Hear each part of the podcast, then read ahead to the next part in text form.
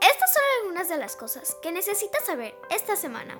La semana pasada fue la primera que tuvimos asistencia a máxima capacidad en nuestro colegio y estamos muy felices de poder compartir con ustedes que ningún grupo se ha tenido que ir a casa debido a algún contagio.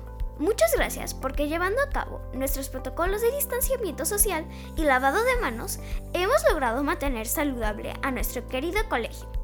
También es importante decir que el Colegio Reina Isabel tiene un 99% de vacunados entre maestros y personal administrativo, con tres dosis y un muy alto porcentaje de estudiantes con su esquema de vacunación completo. La habilidad de asegurar la salud y el bienestar de otros ha sido la gran fortaleza de nuestro colegio. Juntos podemos hacerlo. Ayer celebramos el Día Internacional de la Mujer. Es un día mundial que celebra los logros sociales, económicos, culturales y políticos de las mujeres. El día también marca un llamado a la acción para acelerar la paridad de género. Cada año, el 8 de marzo, la ONU declara un tema relacionado con un problema específico de las mujeres.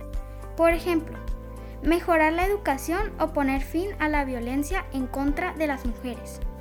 Y una gran mujer que ha luchado por todo ello es Malala Yousafzai. Ella es una activista pakistaní que vive en el Reino Unido desde que le dispararon el 9 de octubre del 2012 a la edad de 15 años por oponerse a las restricciones de los talibanes a la educación de las mujeres en su país natal.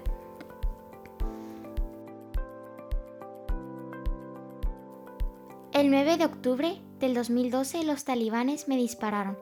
Ellos creyeron que con sus balas me silenciarían para siempre, pero fallaron. Esas fueron las palabras que Malala Yousafzai dijo ante la ONU para defender la educación de la mujer.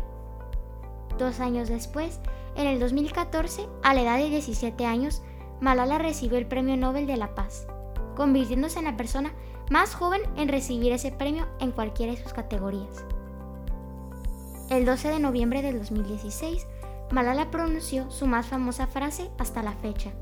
Ella dijo, si quieren terminar la guerra con otra guerra, jamás lograrán la paz. El dinero que gastan en tanques, pistolas y soldados debería ser gastado en libros, lápices, escuelas y maestros. Síguenos en las principales plataformas de podcast.